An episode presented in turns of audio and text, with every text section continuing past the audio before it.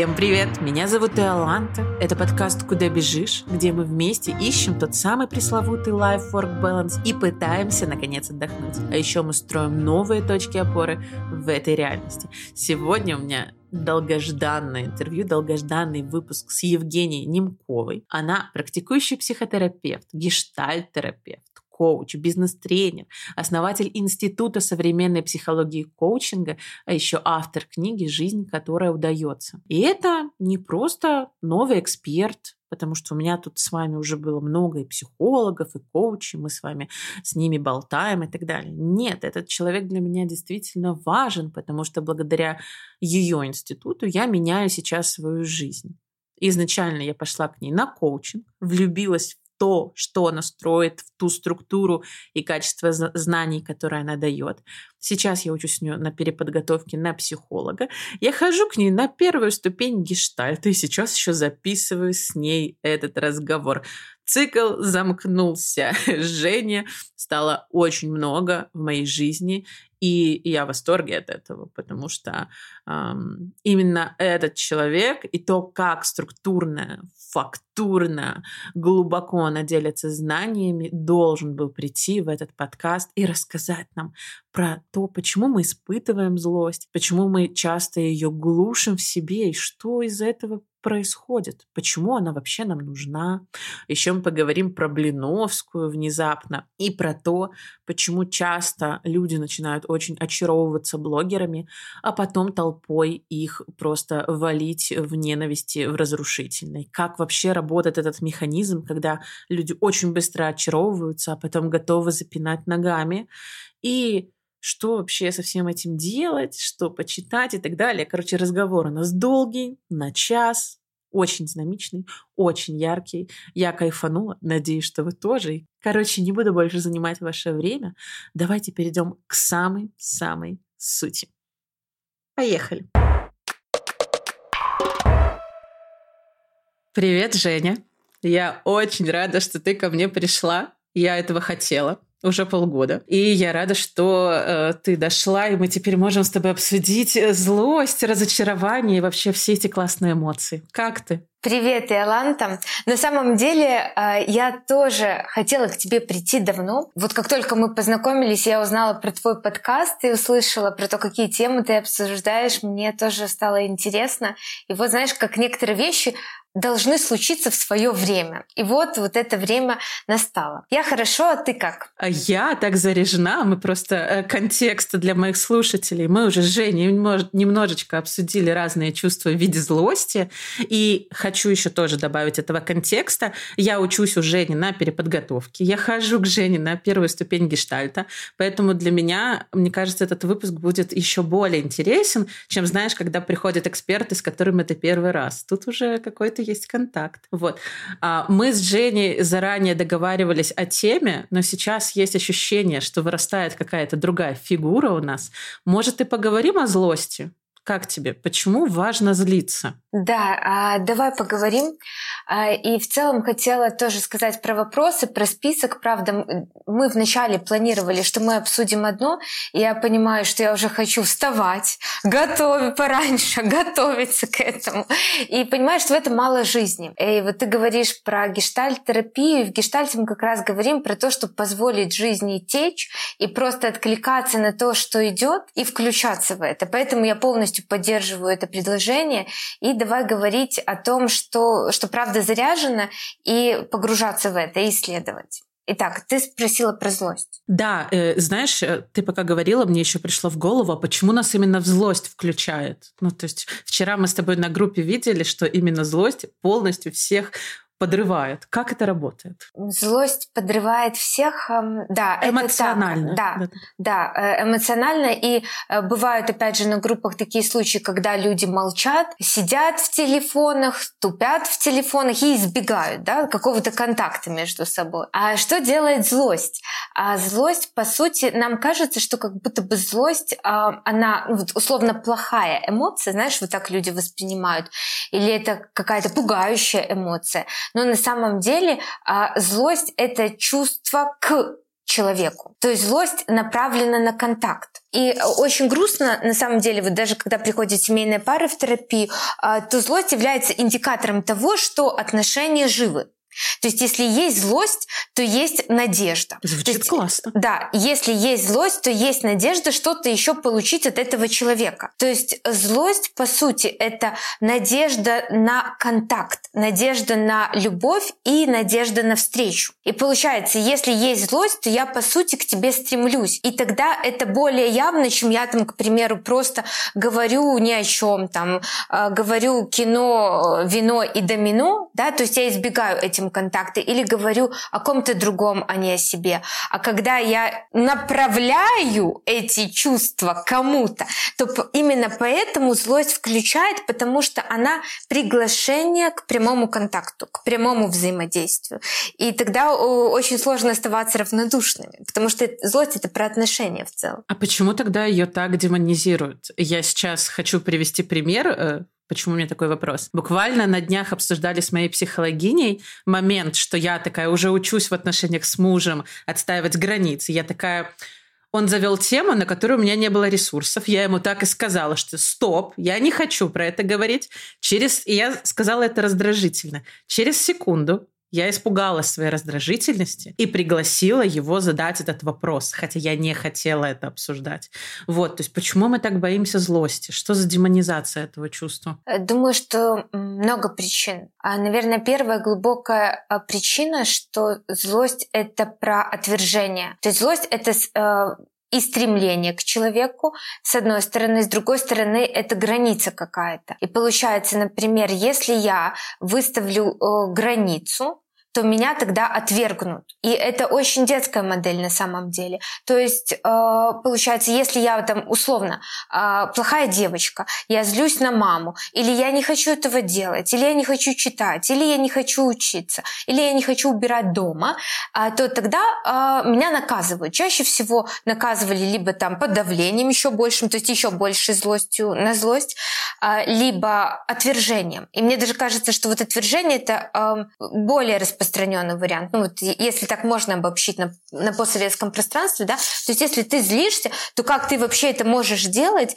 и ты мне такая не подходишь. И тогда во взрослых отношениях а, я могу просто бояться этого, отвержения то есть. И мне легче а, не пойти на контакт, не пойти в близость и не выстраивать границы. Ты сейчас задумалась тогда?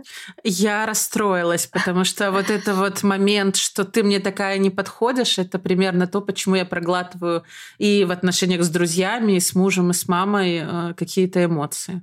Причем нельзя сказать, что это оправдано. Ну, не знаю. То есть ты же выражаешь все равно эмоции вроде ты не остаешься один в пустыне, но внутри головы тебе кажется, что ты останешься. Да, это может быть какой-то а, детский а, травматичный опыт, который проживается на уровне тела, то есть э, злость невозможно а, выразить. Плюс вторая причина, вот я как-то так для себя несколько причин выделила, вторая причина может быть форма, форма злости. То есть мы не умеем выражать злость. И злость почему демонизируется? Потому что это воспринимается как нечто очень страшное. То есть, например, наши родители могли там э, быть в ярости, и эта злость, она не направлена на защиту или на прояснение. То есть здесь очень важно вообще говорить про природу злости. То есть есть злость за себя, опять же, злость приглашения к контакту э, и злость э, про границу, да, вот про какие-то такие функции. Опять же, злость может быть другой вот той злостью, которую демонизируют. То есть это может быть злость направлена на разрушение и, собственно, на а, слив своих кирпичей, что называется. То есть я не выдерживаю, тоже, что часто в детско-родительском контакте, я не выдерживаю своих эмоций, я не могу их переработать, и тогда я яростно могу злиться на ребенка. То есть он вообще к этому может не иметь никакого отношения, и вот эта интенсивность моей злости, она может быть не оправдана а, тому, что происходит в реальности. И такая злость, правда, она не нацелена а, на конструктив, не нацелена на контакт, а нацелена на разрушение. Э, да, я сейчас вспоминаю свое детство. А вот люди, у которых злость вот такая, с ней вообще как-то можно справляться? Ну, как говорят в психологии, ты должен проживать эти эмоции, как-то понимать, из-за чего они. А как вот эту ярость-то проживать? Как эту ярость проживать? Вопрос в том, вот это как раз третья причина, почему злость демонизируется. А многие воспринимают э, злость, вот ты говоришь как демон, да, вот правда как демон. А почему так происходит? А, потому что очень много злости подавлены. И вот представь, да, это как, э, не знаю, возьмем метафору шарика, да, то есть у тебя там воздушного шарика, у тебя что-то накапливается, да, то есть э, ты один раз там не заметила, второй раз проигнорировала, а третий раз выбрала, что это не важно, и ваши отношения, к примеру, важнее. И в какой-то момент, да, вот в этот шарик э, помещается все больше и больше, э, там, скажем, воды, да, там метафора злости, и он может лопнуть. И чего боится человек, когда он не умеет вовремя опорожнять, скажем так, свои сосуды, да, свои, свои емкости со злостью и выдавать порционно злости так много, да, вот как шарик, который переполненный водой, что он в какой-то момент от последней капли лопнет. И это э, на самом деле часто происходит, что люди, они копят эмоции постоянно, э, делают это на протяжении всей жизни.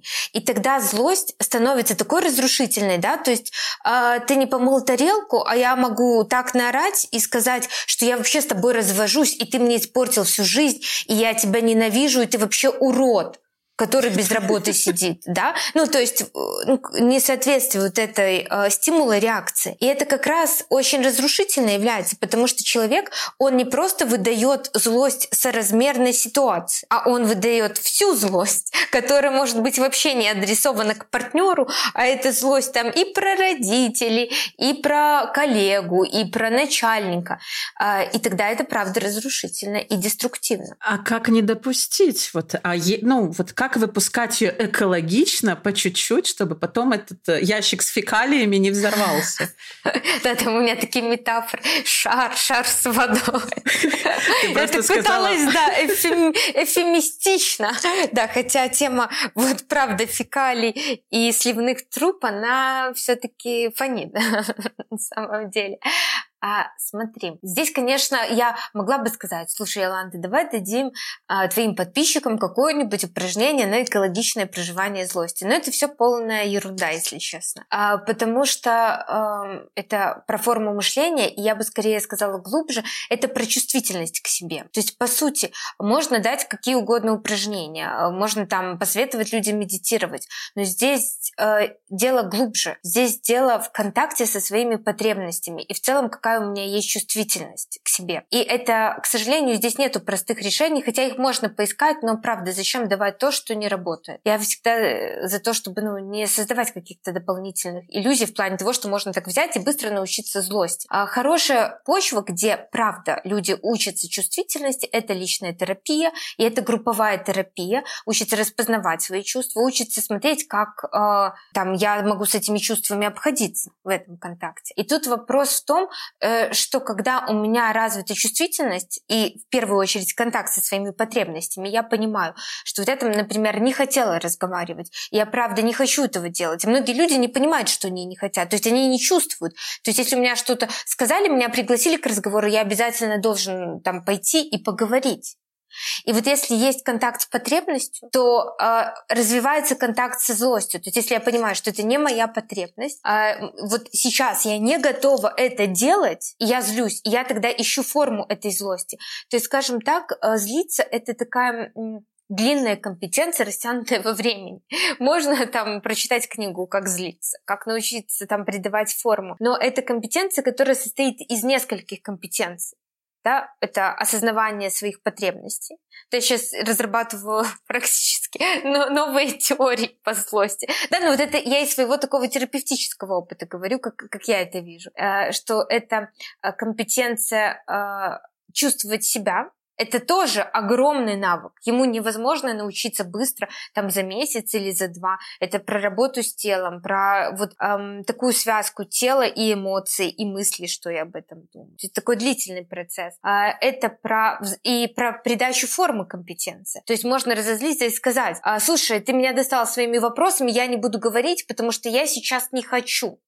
Да, вот к примеру. Это какое-то послание мне? А, нет, это как пример. Я шучу. А, э, ну, знаешь, это такое, мы Женю пригласили, такая, я не хочу отвечать на твои вопросы про злость.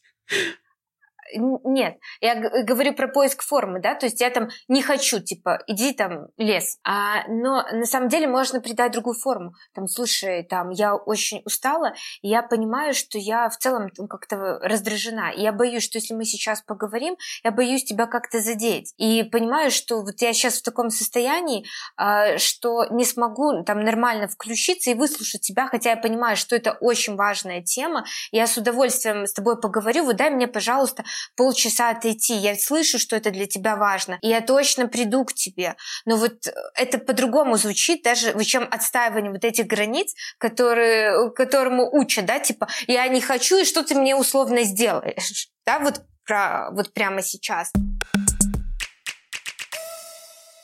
Мне, кстати, кажется, что когда психология стала такой популярной, действительно очень разные направления стали учить разному. Вот ты сказала интересно про границы, но ведь сейчас об этом везде, да, про сепарацию, про границы и так далее.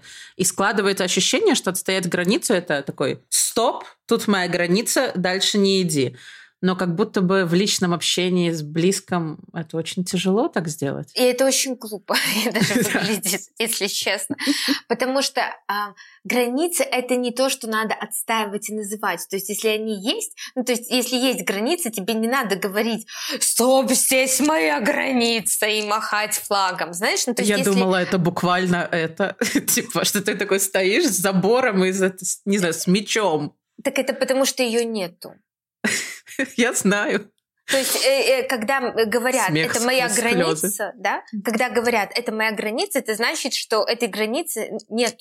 Да, то есть, когда нужно махать флагом, э, говорить нет, это мое. То есть э, граница это то, как ты чувствуешь, то есть по сути, да, то есть ты так выстраиваешь. Ты просто говоришь там нет э, и ищешь этому форму, но тебе не надо говорить нет, это мои границы, я взрослый человек. То есть это по сути, что я в это сам не верю, да, то есть если я это говорю, то часто я это говорю себе, а не другому. Другому не обязательно знать про твои границы. Если они у тебя есть, их и так все почувствуют. Сейчас было немножко больно, но и смешно. Знаешь, ты как ребенок такой отстаивает. Не заходи в мою комнату, и ты такой тоже во взрослом возрасте. Не заходи за мои границы. Да. И я вспомнила ситуацию с мужем, когда я типа сказала нет, я не хочу об этом говорить, и секунд через 30 сдалась опять. А, да, ты, ты знаешь, мне кажется, здесь очень важно. Э, мне очень нравится эта э, фраза, которую Наташа сказала, Лиферович, про то, что а, психология должна учить не просто строить границы, но и наводить мосты. Что э, вот эта популяризация границ, она избыточна, да, то есть это получается как просто переход из фазы зависимости в контрзависимость, что по сути то же самое, да, ну, то есть со знаком минус я хожу и всем доказываю, что у меня есть границы. И мне кажется, вот как раз вот даже в том примере, который я привела, я там не хочу говорить, там все типа тема закрыта, эта тема запрещена, ну вот что-то такое. А, очень важно искать форму. Очень важно искать форму и размещать свои границы так, чтобы быть в контакте с человеком. Потому что, по сути, все мы стремимся к контакту. И это такая э, базовая потребность психики в близости, да, то есть мы хотим близости. И когда мы говорим там, стоп, это моя граница, я не буду с тобой на эту тему разговаривать, эта тема там табуирована, то по сути это просто э, отдаление. То, чего мы боимся. Угу. Да, то, чего мы боимся, и это в целом деструктивно да, для отношений. Конечно, мы э, должны научиться искать форму границам. И, наверное, там, на начальном этапе это естественно, когда там, мы так отстаиваем границы. Но мне кажется, очень важно вот видеть и потребность и другого человека, а, и то, что, вот, например, для него важный разговор, что он там переживает, что он это так видит. То есть вот э, включаться, чтобы в нашем контакте было не только я там со своими потребностями, но другой человек тоже присутствовал. Вот это ты классно сказала буквально недавно обсуждала это с человеком одним, про то, что иногда мы воспринимаем людей как функции, да, то есть там, например, нам плохо, значит, нам должно быть сейчас в контакте стать хорошо, чтобы нам, не знаю, на душе полегчало. И тут вообще за это уравнение, за эти скобки выносится чувство другого человека. Полностью здесь согласна, что а, другой это другой. Вот важно ви- видеть, и в целом терапия учит видеть другого. Особенно групповая, да? Особенно групповая. Я с тобой согласна, да. Я обожаю группы, потому что в целом это возможность посмотреть вообще, как я как я с людьми, интересен ли я себе, как я себя проявляю или я себя не проявляю, как мне с другими, могу ли я испытывать к ним интересы, какие-то чувства, или в этом месте у меня какая-то дыра и пустота, и я ничего не могу почувствовать к другим. Интересно. Интересный намек, Женя. Я просто подумала, а, зацепилась за другие твои слова по поводу того, как посмотреть, как ты, да, как ты вообще воспроизводишься, как тебя видят. Мы просто с Наташей, у нас была сессия по поводу отсутствия отзеркаливания. А можешь немножко больше рассказать, почему у некоторых людей нет ощущения того, какие они, да, как они выглядят, кто они. То есть вот эта вот функция зеркала не сработала. Можешь ли ты об этом поговорить? Да, конечно. А, ты вот сказала функции зеркала, да, ты что-то хотела сказать? А, я хотела спросить, возможно, в каком это возрасте у ребенка? То есть а, я могу, ну, на своем примере. То есть у меня, допустим, проблема с лишним весом и с РПП, и я понимаю, что то, как я относилась к себе 20 килограмм назад, оно сейчас одинаково. То есть у меня нет ощущения, что я, грубо говоря, себя вижу. Но это же какой-то слом внутри, то есть почему я не осознаю? И я просто знаю, что есть люди, у которых похоже. То есть вот это как будто стадия отзеркаливания родителей, если я правильно понимаю, она пропущена. Можешь немножечко про это рассказать, потому что что-то очень интересно. Да, я, я думаю, что это очень важная тема, которая вот э, мы с тобой заговорили про группу, и группа это как раз а, возможность посмотреть а, на себя через других людей. И ты сказала про функцию зеркала отсутствует. Я бы здесь добавила, что это может либо отсутствовать функция зеркала. Мне еще кажется очень распространен второй вариант, когда а, это как королевство кривых зеркал. Да, то есть когда функции зеркала искажаются. А, и если говорить про период и вообще в целом, то есть, по сути, человек приходит, и он о себе ничего не знает. Вот это тоже важно понимать. Да? То есть мы, по сути, ничего не знаем о себе, когда мы приходим в этот мир. У нас нет никаких представлений о том, какие мы, сколько мы можем зарабатывать, должны ли мы быть реализованы, что такое а, там быть в отношении, какая там, какой, какой я в отношениях. Да? То есть по сути, все это мы получаем через опыт и через контакт с другими людьми. И если продолжить эту мысль и как-то ее резюмировать, то мы приходим в этот мир через других людей, именно через отражение когда у меня есть образ себя. Вот то, что ты рассказываешь, когда это даже не совсем, вот если немножко экстраполировать, это когда человек там не понимает, чего он хочет, не знает, кем он э, хочет стать, кто он, там, кто его друзья, да, это про такую диффузную идентичность, которая размыта, которая нету границ. Я вообще ничего про себя не понимаю. И ты абсолютно права в том, что это пропущен какой-то период. И этот период начинается с раннего детства, и это в первую очередь самая важная э, функция родителей, которая очень тяжело дается. Вот я даже терапевт, у меня, я бы сказала, достаточно большой опыт практики, и я понимаю, насколько это сложно там, а, когда там ребенок а, орет и просто бесит тебя и ведет себя омерзительно. Сказать ему там, доченька, ясенька, ты, похоже, устала. Э -э -э. Да, то есть ты устала, и, наверное, ты хочешь спать, или ты хочешь есть, и так далее. То есть, э, по сути, период отзеркаливания начинается с самого раннего а, детства. Я бы говорила про такое психическое отзеркаливание, когда ты, ты-то мой красивенький, ты-то мой э, хорошенький, прекрасненький, миленький, тепленький, у тебя какашечки классные. Да? То есть вот это в хорошем варианте. А, я рассказываю скорее, как бы это было хорошо. Но есть еще и тактильный контакт. Вот если ты говоришь про тело, про границы, про то, как родитель обходится с моим телом, там, как он замечает э, мои потребности, э, предугадывать. Вот здесь должна быть такая очень тонкая сонастройка. И это звучит супер просто. Ну вот типа берешь, ну там отзеркаливаешь, но это очень сложно делать, потому что ты должен понимать свою потребность, э, чтобы ну, присоединиться к ребенку, к ребенку, слиться с ним вот в таком здоровом слиянии, чтобы предугадывать его потребности. И здесь очень большой риск риск проекции. То есть, например, это как в анекдоте там «А, «Мама, я голодный или мне холодно?» Там типа «Иди домой», ну там такой анекдот про еврейскую маму, там Зи, не помню, там «Изи, Изи», да, там «Что, мама?» а, Там «Я замерз или я голодный?» да? Ужасно.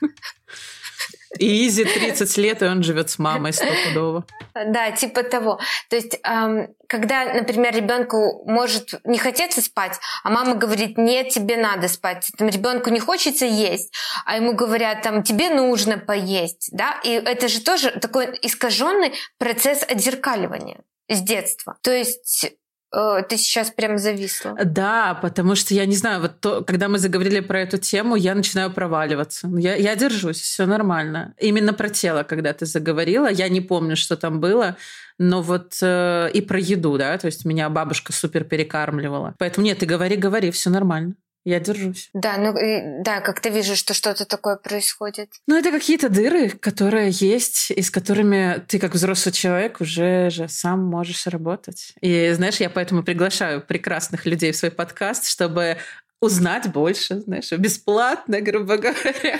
узнать информацию. Обожаю свой подкаст. Идеальная работа. Согласна. Идеальная работа, да. Так вот, мы говорили про телесность. Да. То есть, по сути, вот и про нарушенное отражение. То есть родитель может думать, что он отражает, но по сути это не является отражением. И опять же, это длинная компетенция, а которая состоит вот как и злость. То есть тебе нужно из нескольких компетенций. То есть тебе нужно понимать себя, видеть ребенка. Не то, как я думаю, что ребенку, а видеть его потребность. Это касается кружков, всего остального. Э, то есть там, там я не хочу ходить на танцы, нет, ты там должен ходить на танцы. То есть вот этот процесс — это и искаженный процесс отзеркаливания. И он начинается с младенчества, да, и он в целом непрерывен. Это то, как мы взаимодействуем с людьми, там, а, с детьми своими. А, тебе неприятно, тебе грустно, то есть мы угадываем. А, ты, может, устала. Вот у меня, кстати, младшая, она вот э, со старшей у меня еще не было так развит эмоциональный интеллект. Это очень заметно на самом деле, потому как общается. А, потому что у меня вот младшая дочка, она может плакать и сказать, ты знаешь, наверное, я устала. То есть она сама может вот эту цепочку проследить. И э, меня это очень удивляет. Или я просто хочу поесть. Или мне просто хочется поплакать, типа, ну там, чего ты плачешь, да, потому что, ну, как бы это тоже тяжело контонировать. Ну, чего ты плачешь, что тебе дать? Она, ты знаешь, у меня плохое настроение, просто хочется поплакать. И это как раз процесс отзеркаливания. Слушай, у меня в этой точке почему-то стало грустно. Мне кажется, что, может, некоторые родители, которые нас слушают, подумают, что это какая-то супер невозможная работа. Ну, то есть, знаешь, э, как будто бы к современной маме и так настолько огромное требование, что чтобы она еще была идеальным зеркалом, идеально понимала все эмоции. Вообще, возможно какое-то здоровое родительство? Я просто не родитель, но ты это два раза. Да, а, слушай, ну я вообще считаю, что я не прям здоровая мама. Они существуют так, не вообще? Я не знаю. Я думаю, что здесь очень много факторов. Это уже если переходить э, к материнству. Давай, может, сейчас завершим кусочек про отзеркаливание, я резюмирую, и мы перейдем к материнству. Обожаю да? твою структурность. Это то, что меня в тебе первое привлекло. Давай. Это окей для подкаста, потому Шикарно. что, правда, как будто бы там повисло. А вот, э, что в целом это важный процесс, который начинается с младенчества, и мы постоянно эм, в процессе отзеркаливания, и это может быть либо там, правда, э, когда наши чувства принимают, и мы имеем право быть там, нам может что-то не нравится, этот свитер, да, нет, купи этот свитер, потому что он классный, да, вот как на базаре кто помнит, кто моего поколения, там меряешь на базаре, нет, вот он классный, но ты понимаешь, что тебе этот свитер не нравится. И что когда вот очень много, опять же, проецирования у родителей на ребенка, на то, что думают они, на то, чего они хотят, и ребенок является нарциссическим расширением, угу. или родители не в контакте с нарциссическим расширением, понятно же, да? Мне ну, понятно, они ожидают, да, да. но давай, давай угу. добавим контекста. А, то есть родитель может быть не реализован, или ребенок выполняет какие-то опять дополнительные функции для родителей, родители там э, гордость, да, то есть там ребенок это должен быть моей гордостью, или я хорошая мама, если мой ребенок учится на десятке. Ну, к примеру. Меня всегда Или это вот если он это, отличник, да. Вот это про нарциссическое расширение, это то, что мешает такому хорошему отзеркаливанию. А, и получается, э, здесь могут происходить вот эти искривления, про которые мы говорили. И тогда человек себя, собственно, не понимает. Он не понимает, чего он хочет и на что ориентироваться. И вот такие люди задают вопросы, а это нормально, а это там э, как, а это правильно, а это неправильно. То есть они все время ориентируются на внешнее, и это внешнее, ну, они в поиске опоры, они в поиске мамы, которая скажет, мне тепло или э, холодно. Ой, это мне тепло, холодно, я голодная или я устала. Или в поиске какого-то карающего взрослого, который даст тебе пиздюлей. Я просто, когда коучем стала работать, я тоже уже не это закончила, а, оказалось, что ко мне реально приходят люди, и говорят, что мы ожидали, что ты не будешь нас поддерживать, а что ты будешь давать нам пинок и говорить, что делать. я такая, ох, я как бы как будто немножко не про это. Да, и ты говоришь про родителей. А, слушай, тема непростая. Можно ли быть идеальным родителем или идеально отзеркаливать? Вообще нет. А я думаю, что в, в целом, во-первых, мамы перегружены этой идеей. Во-вторых, а, наша нервная система, я даже вот могу сказать по себе, перегружена э, всей прости господи, херней, которая происходит вокруг. То есть в целом а, нервные системы истощены. Вот если взять людей за последние 2-3 года, это тоже глупо это отрицать. Если говорить про контейнер, если нас никто не контейнировал, как мы можем контейнировать? Это невозможно. То есть, если нас никто не э, выдерживал, и потом ребенок орет, и он там ведет себя э, неадекватно, и мы не понимаем, что происходит, мы пугаемся, мы себя не до конца чувствуем, нам сложно почувствовать там ребенка. А, поэтому вообще про идеальность я бы вообще не говорила. Я бы говорила про то, что было бы круто, если бы в какие-то моменты нам иногда удавалось контейнировать. Но я, например, знаю, что если я работала, например, опять же, групповым терапевтом, как вчера у нас была группа. Да, давай, давай. А, и я сегодня встала, и я уже а, не была с контейнером. Ну, то есть у меня еще не успела переработаться. И если там первые 10 минут, пока дети собирались э, ну, там, в школу сад, я была адекватна, потом а, они засунули куда-то пульт, а, и мы не могли выйти, мы начали опаздывать. Это является моим привычным триггером, потому что мы постоянно опаздываем, как я рано не встаю. Потом а, ясно запрятала куда-то пульт, она положила яблоко туда, куда я не разрешаю класть яблоко. Она включила те мультики, которые я не разрешаю на Ютубе. Это там, где трансгендеры гуляют, э, ну, там вообще какие-то Вау. реально стрёмные мультики на Ютубе, где непонятно, кто есть кто, и они Толерантные. делают какие-то распаковки. А, и суть в том, что я э, уже я прям стала очень быстро злиться. То есть если раньше этот промежуток был, там, не знаю, там 15 минут, то здесь это было по щелчку пальцев. Ну, там 2-3 минуты, я уже была заведена. Из-за вчерашней Поэтому... ситуации, правильно? Нет, а, не из-за вчерашней ситуации. То есть я про то, что контейнер в э, разные моменты, э, он может быть более пустым, и более полным. И вопрос в том, чтобы иногда контейнер был пустой, и ты мог контейнировать своего ребенка хотя бы в, какие-то моменты, да. То есть это невозможно делать все время. Я просто говорю про то, что если мы там работаем с людьми, важно понимать, что я там, я поработаю, меня обязательно должен быть отдых, и это там у меня не всегда, но часто запланировано. То есть, что это не резиновая штука. И когда мы с ребенком, тоже. А в какие-то моменты мы устали, мы раздражены, у нас проблемы на работе. Сложно вообще, насколько можно представить, что я приду и буду дома мягкой, пушистой кошечкой и буду говорить, вот ты устал, слушай, может, ты хочешь э, поесть или ты любишь вот эту котлету? Давай я тебе приготовлю еще что-то. Скорее всего, мы скажем, просто сядь и ешь то, что тебе дают. Да какой-то момент, когда там, не знаю, выходные, окей, давай, что бы ты хотела, да? То есть это невозможно делать все время. И это не делает тебя плохой, если ты не контейнируешь, потому что мне кажется, что вот это вот опять страх, да, своих эмоций. И когда ты другому человеку сказал, ешь, что дают, а потом такой, боже, у него будет РПП через 30 лет, какой ужас. Я думаю, э, что здесь очень э, важно уметь признавать то есть если я накосячила, то сказать, слушай, извини, пожалуйста, а, вот я была раздражена, я очень устала там на работе. Я здесь погорячилась. То есть не про то, чтобы стремиться к идеалу, а стремиться быть живой и иметь извиняться перед ребенком тоже, говорить, что это не окей, что извини, там не хватило сил, там давай я сейчас обниму, я была не права, давай я тебя пожалею. То есть э, делать вот эту линию контакты непрерывны. То есть даже если что-то происходит, мы не просто это бросаем, мы как бы это подсобираем, то, что было, и мы это обсуждаем, а не делаем вид, что у нас ничего не произошло. И вот очень много таких незакрытых гештальтов, я уверена, у слушателей, да, когда вот вы поссорились, и типа вы потом как бы непонятно как помирились, и непонятно, а что вообще то, что было, это как? Это было нормально, это ненормально э, в нашей семье. А как вообще с этим обходиться? И ситуации такие, как повисшие, э, там, скажем, просто как повисшее напряжение какое-то.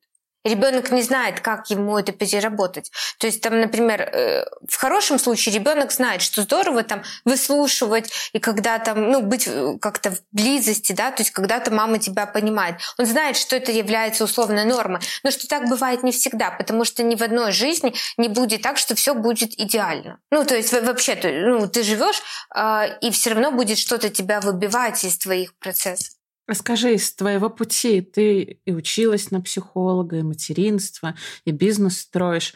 Что для тебя оказалось самым важным э, в умении выражать эмоции? Или нельзя так вычленить это все вместе? Самым важным? То есть точно... Э, нет, можешь еще раз сформулировать, не до конца поняла вопрос. Ну вот у тебя очень интересный, яркий путь. Я хотела э, в том числе привнести эту фигуру, знаешь, в этот выпуск, потому что уже не двое, двое детей, был развод, построен офигенный дом, построен бизнес — что бы ты назвала, может быть, давай за последний год какой-то классный, важный инсайт, который помог тебе эмоционально тоже прокачаться? Вопросы со звездами. Да.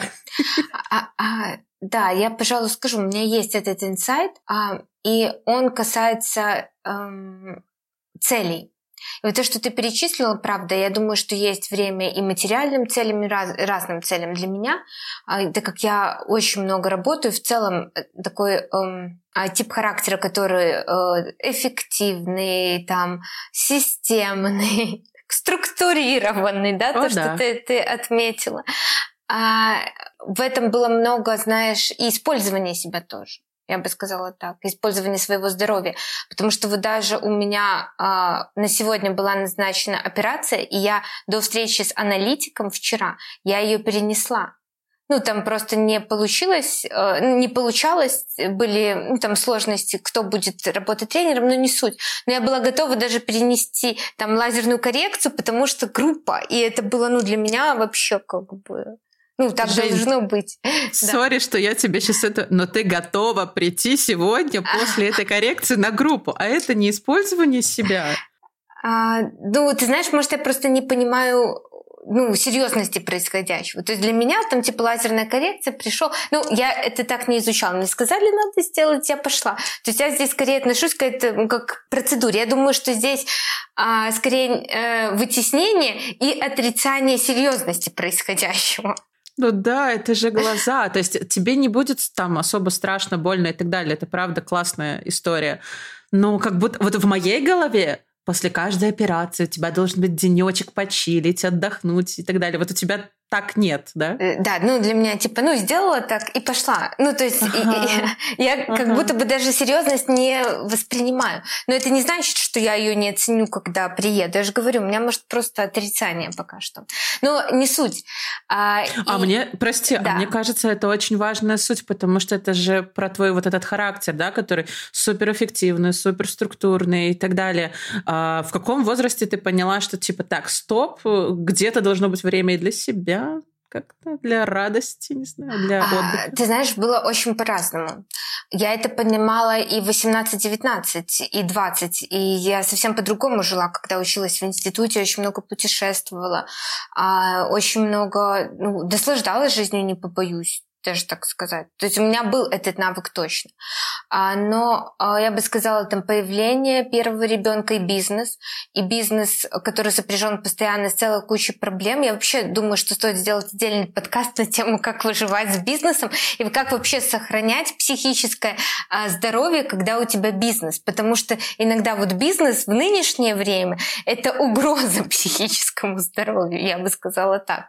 Абсолютно а... с тобой согласна. Я же не справилась. То есть я в какой-то момент поняла, что моя кукуха начинает ехать. Кстати, если это предложение, можем записать. Я не против. Хорошо, давай продолжим про отдых. А, да, про отдых. И ты спросила про главный инсайт. И да. вот эм, потом, когда я разводилась, то здесь вообще не приходилось думать. Я думаю, что пик функционального отношения был именно когда был процесс развода, был долг.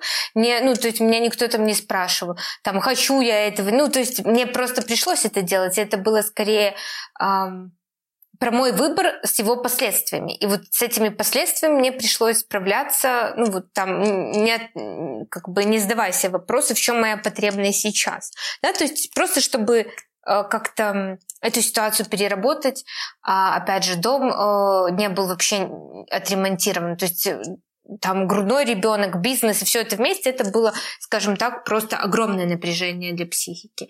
И сейчас я понимаю, что э, в целом, несмотря на то, что мне кажется, что это иллюзия, что бизнес может быть когда-то там не знаю, просто идти спокойно. Ну, я, по крайней мере, не знаю таких людей, вот честно. Вот кто-то говорит про это, у меня есть там фантазия, что я буду пить просека, а там с партнером есть э, креветки в Испании, просто смотреть, как приходит оплата. Но эта фантазия нас преследует вот с Ксюшей э, а, 7 лет. Но пока ни разу так э, не получалось. Но э, сейчас я пришла к цели э, счастья, э, внутренней счастливости, и эта тема меня вообще больше погрузила там в медитации, я очень много чего лишнего а, отрезаю в тему какого-то большего контакта со своей душой. То есть э, для меня это не противоречит терапии, для меня терапия это форма, но вот главное для меня инсайт просто зачем все, если я несчастлив? Зачем все, если у меня нет внутренней удовлетворенности? И вот несмотря на то, что там раньше у меня были цели, не знаю, там закрыть долг по дому, и это нормально. То есть не все время нельзя так сказать, что в каждой жизни есть момент, когда тебе приходится что-то делать, да, то есть есть момент, когда тебе приходится просто собраться как-то и фигачить, и не спрашивать себя, в чем моя потребность, что я сейчас чувствую, буду я делать это или нет. То есть иногда э, есть те вещи, которые с нами случаются, мы их не выбираем, и нам нужно как-то разгрести это у каждого. Да, я с тобой а, абсолютно да. согласна. Это то, почему я больше не хочу в ближайшие пару лет вести бизнес. Потому что, знаешь, ты такой 1 января думаешь, как в этом пиздеце еще найти деньги на зарплаты, когда у тебя отвалился клиент, или, знаешь, там, каждый март э, последние три года происходит какая-то чушь, и ты такой... Э, у меня просто я в Исландии была в тот момент, когда пандемия началась, и у меня отваливается три клиента в момент, когда я в Исландии. И я такая, как я должна вообще с этим справиться? Нравится. Так что у меня очень много эмоций э, про бизнес, да-да-да. И про иллюзии, что можно сидеть с маком. Знаешь вот эту рекламу? Будете сидеть на пляже, пить кофеечек, э, тыкать в кнопочки три часа в день и зарабатывать много денег. Также многие инфо-цыгане продают. Ой, господи, это, это выглядит очень вкусно, правда. И это какая-то такая мечта. Наверное, это где-то возможно. Я не знаю. Ну, может, когда бизнес какого-то другого масштаба или какой-то другого формата. Я не знаю. Вот в моем окружении пока все скорее э, фигачат. Потому что очень много новых вводных данных. Я думаю, что даже более стабильно было возможно раньше, потому что все равно сейчас конкретно сейчас, то время, где все время новые вводные данные. Там один банк работает, другой банк не работает, там третий ту рассрочку не одобряет. Ну, то есть очень много всего, что постоянно меняется, и тебе нужно к этому адаптироваться. Бизнес в Беларуси, мне кажется, последние пару лет это просто непрекращающийся ад. Просто от, я помню, у тебя отменилось э, в одном помещении. Я не знаю точно подробности, почему. Ну, в общем, я где-то догадываюсь. Да, или когда там то налоги растут, то вообще тебе надо там из ИП в ООО. Ну, короче, какой-то постоянный квест, который нужно пройти. А люди смотрят со стороны и завидуют. У тебя красивый дом, у тебя красивые дочки, все так идеально и просто, наверное. Ой, нет. Я, нигде это не транслирую. Потому Ты нет. что я стараюсь максимально э, ясно говорить про то, что это не так. Потому что ну, это правда очень непросто. Очень непросто. И сколько раз я думала про то, чтобы закрыться, так это где-то раз в, пару раз в месяц.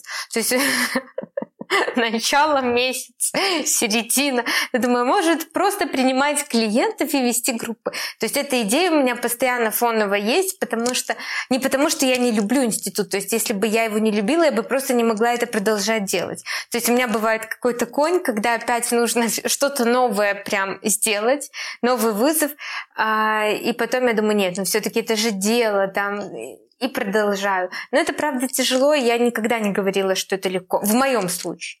Я не знаю, просто иногда думаю, то ли это моя какая-то установка, я вот разбираюсь с этим, что бизнес это тяжело, то ли это все-таки реальность. Ну, знаешь, даже там у каких-нибудь лерчиков, у которых тоже это все была красивая картинка, и казалось, что все классно, ну, потом приходят налоги, налоговая, то есть там что-то недоплатили. То есть даже когда есть какая-то супер красивая картинка, все равно может что-то случиться. И я, кстати, вот у нас уже с тобой такой последний блок вопросов. Пожалуйста, я очень хочу задать. Я немножечко мы подвели к ним про механизм разочарования, очарования и про то, как вообще, может быть, вести свой блог потому что ввиду контекст уже не был недавно пост, и туда пришло очень много людей, недовольных этим постом. Он был связан с Блиновской. У Блиновской очень яркая фан-база. Это я наблюдаю везде. И почему-то вот эта вот, опять же, ярость, да, мы говорили с тобой про ярость, про злость, она прям почти разрушительная. То есть можешь мне ну, и нам всем рассказать про этот механизм разочарования, очарования, потому что я с таким интересом читала твой пост, Классно ага. будет всем рассказать. А, смотри, получается, когда мы говорим про а, Блиновскую и вообще в целом даже давайте уберем фигуру Блиновской. А, а кто мне будет прослушивание зарабатывать? Подожди, я обязательно включу ее в название подкаста. Ладно, шучу, может и не буду. Нет, ты как хочешь, хочешь включай. Что касается Блиновской. А, и вот этого механизма а, очарования, разочарования. По сути, это расщепление. И а, оно относится вот к шизоидно-параноидальной фазе. Вот это где-то три года, когда мы эм, мать воспринимаем либо как плохую, либо как хорошую. Это звучит вот типа ха-ха-ха, я так не воспринимаю.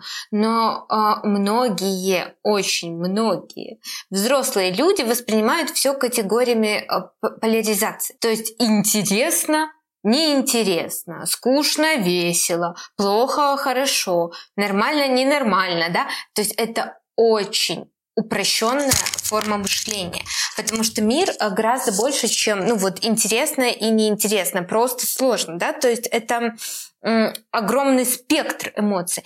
И вот это как раз застревание на этой фазе, когда я расщепляю мир на черное и белое.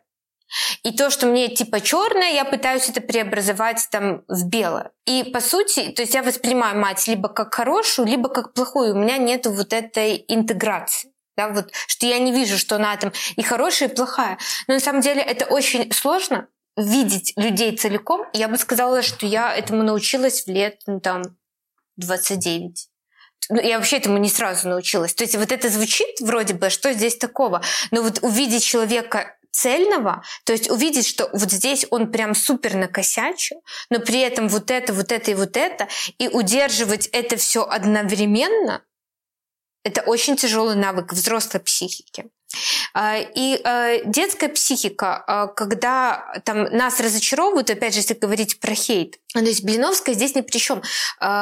Каждый мог бы попасть в такую ситуацию, если говорить, да.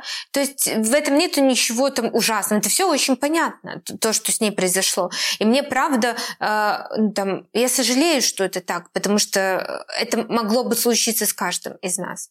А, но при этом та ярость, на самом деле, с которой многие обрушивались, это про вот эту ярость разочарования. И, и Блиновская вот здесь вообще просто мимо проходила, когда на нее обрушивается там толпа э, хейта и негатива, что типа, ну там, э, что она э, сама не соответствует, но это про ожидание, про вот это желание э, очароваться, видеть, что, вот, что эта красивая картинка возможна. Наш мозг, ну, как бы, правда, любит вот эти красивые картинки, там, э, как ты описывала, сидит там человек с ноутбуком, работает э, и зарабатывает там 10 тысяч долларов, работая час в неделю. То есть это, э, все бы этого хотели, ну вот правда, вот если ты меня спросишь, я бы реально хотела, ну как бы так делать.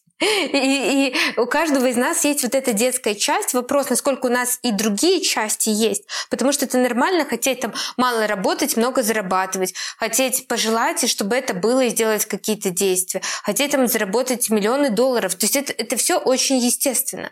Вопрос, да, что человек очаровывается да, тем, кто подари, дарит ему эту мечту. И потом, а почему вот именно я говорила про ее аудиторию? Потому что эта идея вот про желание, их реализацию, про то, что все возможно возможно, потому что не все возможно и не для всех, и не всегда. И очень много зависит и от стартовых а, базовых данных. То есть нам, правда, очень многое возможно. Но это тоже э, подкрепление детской идеи всемогущества, когда мы считаем, что нам все возможно. Потому Прям что... тут плюсую. Спасибо, что ты это сказала. А, и тогда а, много ярости, да, то есть вот это очарование, разочарование и, и обрушивающаяся ярость на того человека, который не соответствует моим представлениям, как ярость ребенка к матери, которая не идеальна, и которая видит эту там плохую часть матери, и он ее не интегрирует, ну, не видит и такое, и такое, что вот мама здесь хорошая, а, а здесь вот она плохая. И он хочет уничтожить. Такой вот механизм. Мне самое интересное было в том посте, когда ты сказала, что когда люди очень быстро очаровываются, это в том числе про желание обладать. Вот я как-то не думала об этом с этой стороны. Да. Ну, то есть да. обладать тем, что у этого человека есть. Да, сливаться. Не хотят э, потому что а, в зависти, да, и в очаровании а, лежит а, точно компонент зависти, даже если это бессознательно. То есть не будем так вот упрощенно воспринимать зависть, ну типа я вот сижу и завидую, да, то есть ну зависть она может быть бессознательной, да? Если я очаровываюсь, ну, мне, мне хотелось бы точно так же. Я хочу обладать тем же, что у тебя есть. И тогда вот эта злость, это еще может быть и месть за свою зависть, mm-hmm. за свое да. очарование. Я это наблюдаю в комментариях. Я не знаю, как ты читаешь какие-то комментарии или смотришь разные YouTube-блоги, э, но это мой guilty pleasure. Я люблю такое. Я вот тебе писала, что э, на Лину Дианову очень похоже. Не знала, слышала ты про этот контекст или нет, но была такая психологиня, которая, знаешь, репрезентовала очень все принимающие, все классный образ, и там просто год ее обожали все просто. И она, знаешь, еще что интересно сделала? А, внушила людей а, фразу «Вижу Лину, ставлю лайк». И народ реально везде просто ходил и писал «Вижу Лину, ставлю лайк». Потом она... Прикольно. Ты слышишь? Ты слышала про это? Я про нее слышала, но типа думаю, классное внушение, я бы тоже такое хотела. Вижу Жень, ставлю лайк. Прикольно. Ну, то есть у нее как-то она очень классно поработала, то есть явно очень умная девушка. Потом а, было интервью, где она сказала там про людей, про суициды. Слышала про это? Что там, а, если бы ты хотел, грубо говоря, так иди и прыгай. И все, и людей разорвало. То есть там просто миллионное разоблачение, невероятный хейт, невероятное все. Я смотрю на все это со стороны, и я понимаю, что я, возможно, поэтому, вот знаешь, страх вот этой реакции людей меня останавливает в проявлении в блоге больше. Ну, там, например, в введении в ТикТоке и так далее. У тебя когда-нибудь такое было? Наверное, да. Ты про страх какое-то, про проявление? А, про то, что, да, вначале тебе пишут, как все классно. Вот мне там в подкаст тоже часто приходят сообщения, там, очень интересно слушать, спасибо большое. И я всегда подспудно ожидаю, что я что-то скажу, люди разочаруются и начнут меня пинать ногами. И вот эти истории с Блиновской, с Лерчик, с Линой Диановой, они подкрепляют мой страх. Не знаю, да, я думаю, что это возможно для каждого из нас. Но мне кажется, что здесь важно не давать иллюзий. И я, например, постоянно э, ну, делаю фокус на том, что вот здесь не идеально. Ну так, то есть мне не нравится идеализация, потому что в идеализации нет у меня, по сути. То есть если а, в меня быстро влюбляются, то влюбляются не в меня. По факту. А в своей По факту фантазии. в своей фантазии. В этом это не контакт. И поэтому я им постоянно говорю про то, что вот меня смущают там какие-то оды, восхищения, еще что-то. Потому что когда это вот ты увидел, влюбился, то потом тебе хочется этот объект обесценить и разрушить. Как-то мне в этой точке грустно. Давай закольцуем. Э, у нас уже время подходит к концу. Я зацепилась еще за твои слова и просто забыла задать этот вопрос в начале. Э, ты говорила, в злость это про контакт, да, то есть у нас все равно злость как фигура возникает все время в этом подкасте. И ты говорила о том, что пока есть злость, то есть как будто бы хочется продолжать быть в контакте, правильно? Да, Я да, поняла. Да. То есть злость это всегда про контакт какой-то, да, про желание. Но мы А- с тобой говорили, что не всегда, что это может быть просто, что я, у меня сливные трубы не работают. Мгм.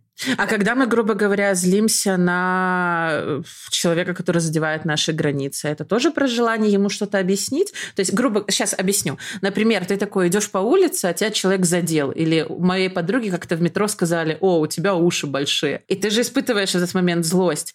Это про желание отстоять границы или это, не знаю, про непроработанную самооценку? То есть, если мы уже супер проработанные, мы не будем такого испытывать. Как это работает? А, Смотри, мы с тобой как раз обсуждали разные функции злости. Да-да-да, и я помню. это как раз злость, это может быть про стремление к контакту, злость, это может быть про желание защитить себя, и это скорее про второе, и про границы, и про то, что что-то, то, что мое на него посягают, нарушают слишком близко. То есть это про опасность и про нападение. Да. Я хочу себя защитить. Да. И э, третье, то, о чем мы с тобой говорили, это про э, ну, неработающие собственные там контейнер, да, и как тогда я сливаю злость. Ну вот это если очень условно это разделить. О Да, чём- спасибо да. большое. О чем ты так задумалась?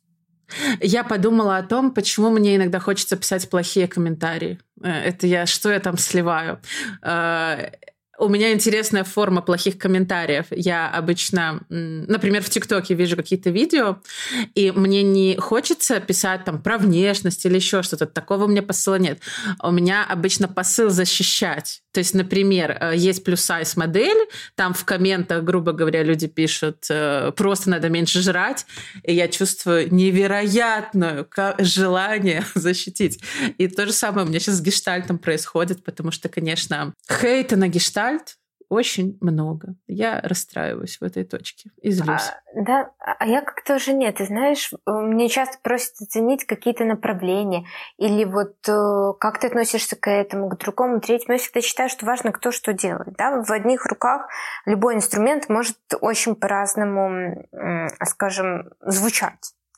А, и вот я говорю примерно так, там, ты, ты можешь как угодно относиться. Гештальту это не мешает.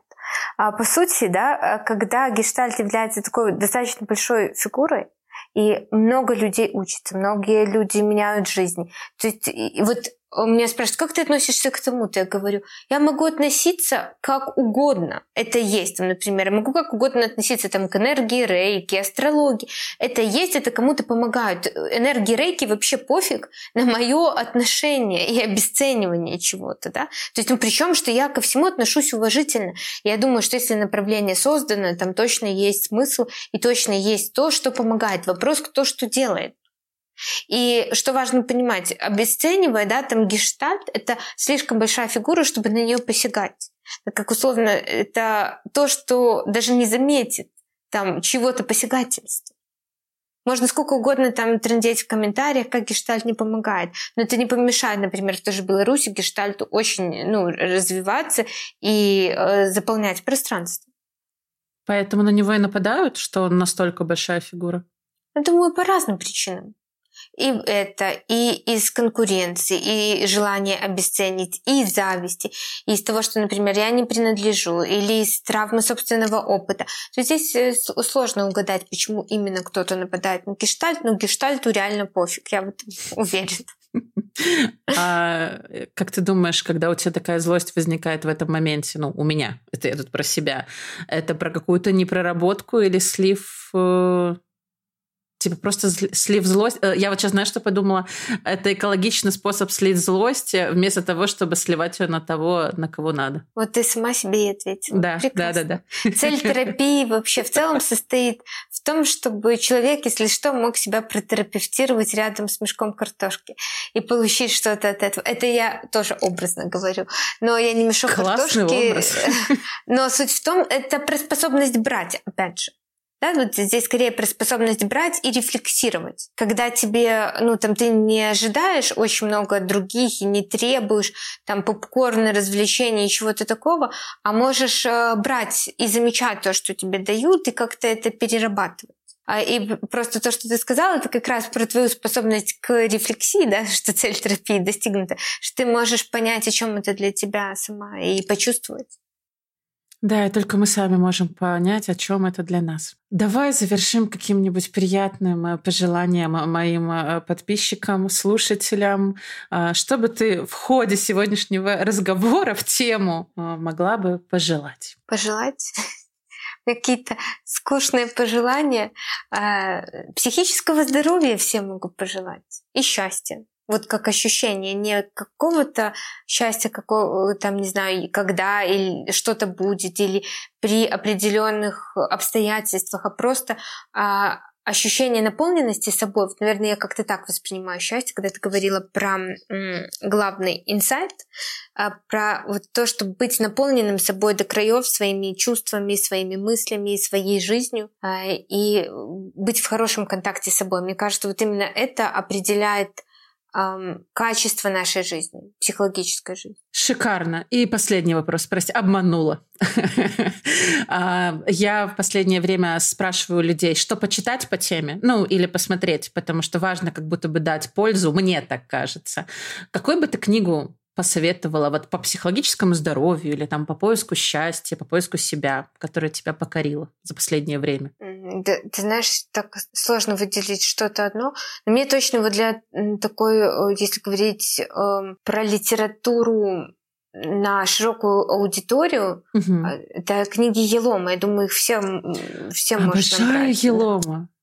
Там Смотри. как раз про процесс терапии, про... Ну, там очень много чего для себя можно взять в таком художественном формате. Ты меня сейчас удивила, потому что я буквально купила две недели назад дар э, психотерапии. Да.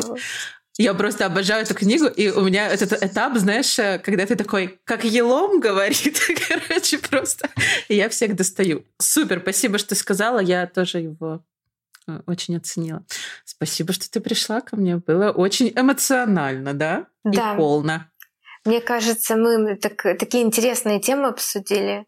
В целом важные, важные темы, которые присутствуют в жизни многих. Да, я бы сказала, что э, если говорить про тему выпуска, это получилось про какие-то эмоции, которые обычно называют плохими, да? Ярость, злость, разочарование, вот это вот зависть. Поэтому супер. Спасибо тебе. Да, спасибо, Яланда. Была очень рада встрече, поболтать. Да. Вот. Всего лишь вчера виделись, но сегодня было еще и более э, интимно. Вот. Э, тогда всем спасибо, что прослушали. Всем баланса и пока-пока.